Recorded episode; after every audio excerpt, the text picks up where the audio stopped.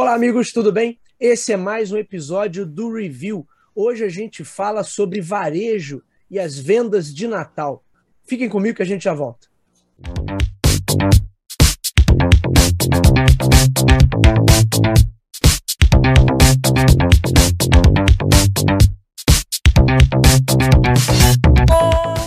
Hoje estou com o nosso amigo economista, professor do canal Economia em Quadros, Fábio Neves está de volta.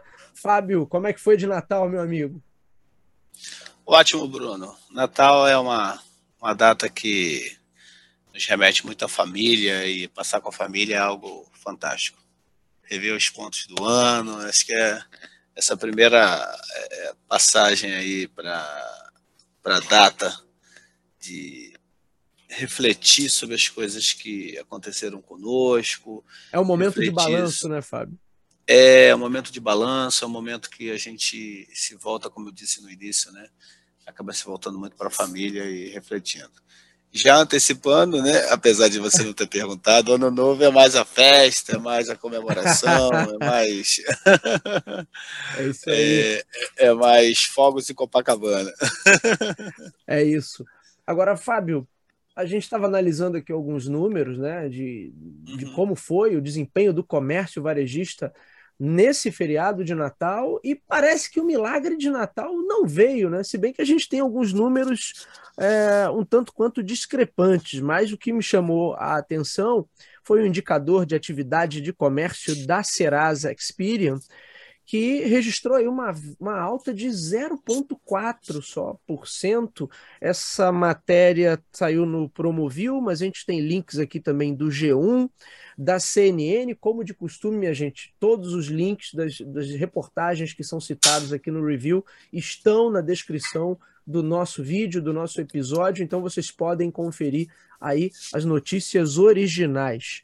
Fábio Neves, meu amigo Fábio Neves, de fato o milagre não veio, esperava-se por uma, por uma retomada depois de dois anos de pandemia, de vendas um pouquinho melhores, mas parece que a gente ainda não conseguiu recuperar sequer o patamar de 2019, não é isso? É, realmente, Bruno, chama muita atenção, é, e aí mantendo, mantendo rigor, né, antes de falar dessa questão de chamar atenção, como você bem colocou, indicar as fontes que a gente acaba utilizando aqui.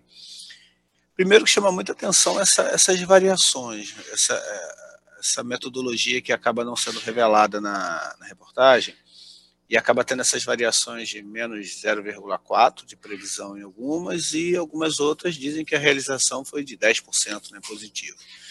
Mas o ponto, é, o ponto principal é nós temos um cenário, né, ou nós tínhamos um cenário diferente em 2019, 2020, por conta de enfraquecimento econômico e efeito da pandemia que devastou aí milhões de lares, a gente não pode esquecer isso jamais, né, oficialmente 700 mil pessoas por conta do Covid. Então, a gente tem que entender que isso afeta sim a renda, afeta sim é, aquisição de bens e serviços dessas famílias, porque a gente não pode afirmar que todas elas voltaram ao patamar econômico de antes, porque em muitas situações quem sustentava aquele lar foi a pessoa que infelizmente foi né, acometida aí pelo, pelo Covid. Agora, o outro ponto é assim, a figura de hoje é alta inflação, essa inflação ela bateu a porta das pessoas, e aí se a gente considerar o, o decréscimo do poder de compra da família brasileira nos últimos dois anos ele foi significativo e dessa forma, com isso, essas famílias acabam priorizando novamente bens e serviços mais relevantes, mais importantes. Ou pagamento de dívida, né? Colocado hoje é para alimentação. E as pessoas estão adiando a, a compra de alguns bens e serviços porque elas precisam do que do item básico, né? A, a, existe um conceito em economia que fala da priorização e fala do homem econômico, desse homem racional, desse homem que planeja. Evidente que em muitas situações isso é uma simplificação acadêmica, mas em outras também nos serve de referência, né, de, de meta, de modelo para que a gente tente alcançar essa, essa condição de ser uma pessoa que planeja, que, que prioriza. Mas é, as pessoas, por mais que possa parecer que não, mas as pessoas mais simples, as pessoas que têm renda menor, elas são as pessoas que mais planejam, que mais estão habituadas a não cometer erros. Elas sabem que tem pouco para manobrar. Né? Então, manobrou errado, não tem retorno. Então, acabou ali. Vai ter que aceitar aquela condição que ela está. E, e, nesse processo que você está colocando aqui, né, a gente vê algumas matérias, várias fontes, né, algumas do Valor Econômico, algumas do Globo, né, algumas da CNN. O que, na, o que no final fica é que Natal foi morno, não foi aquele Natal supimpa, maravilhoso, de crescimento.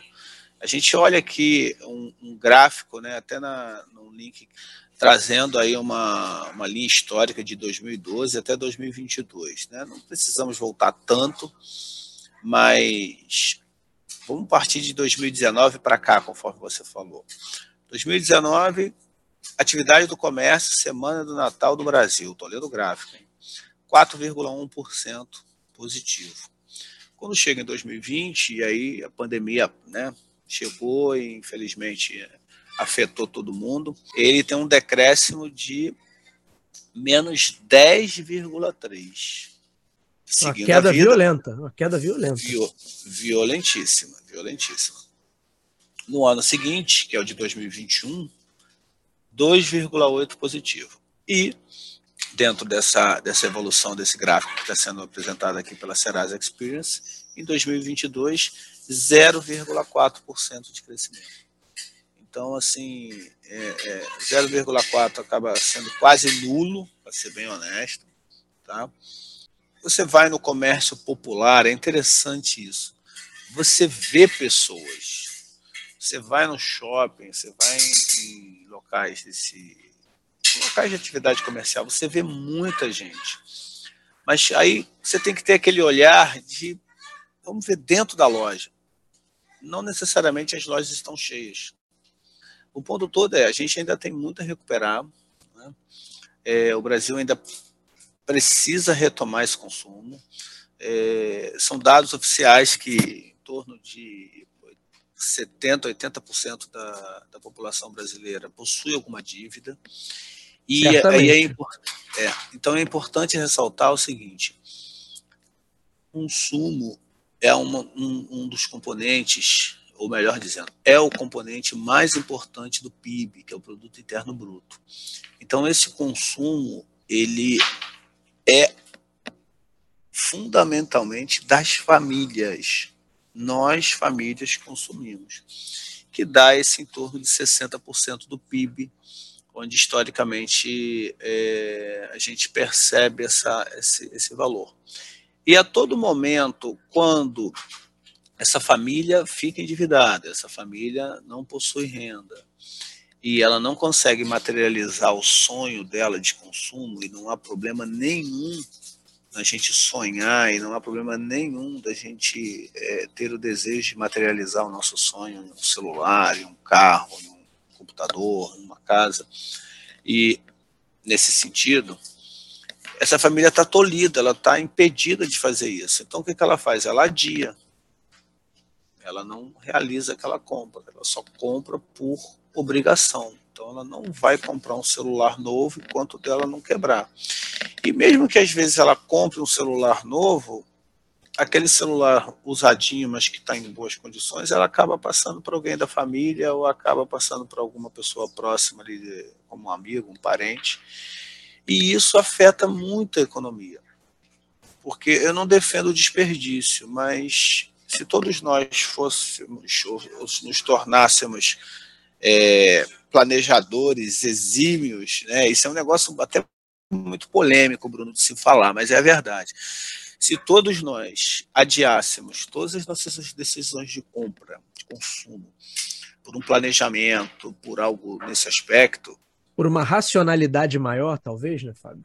É, isso daria um baque na economia porque grande parte da economia vive do desperdício.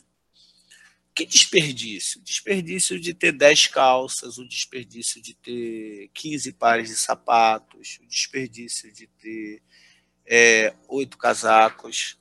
Entende? Então, isso ajuda a economia. Isso coloca dinheiro na economia. Por que, que a economia americana é tão punjante? Por que a economia americana é tão forte?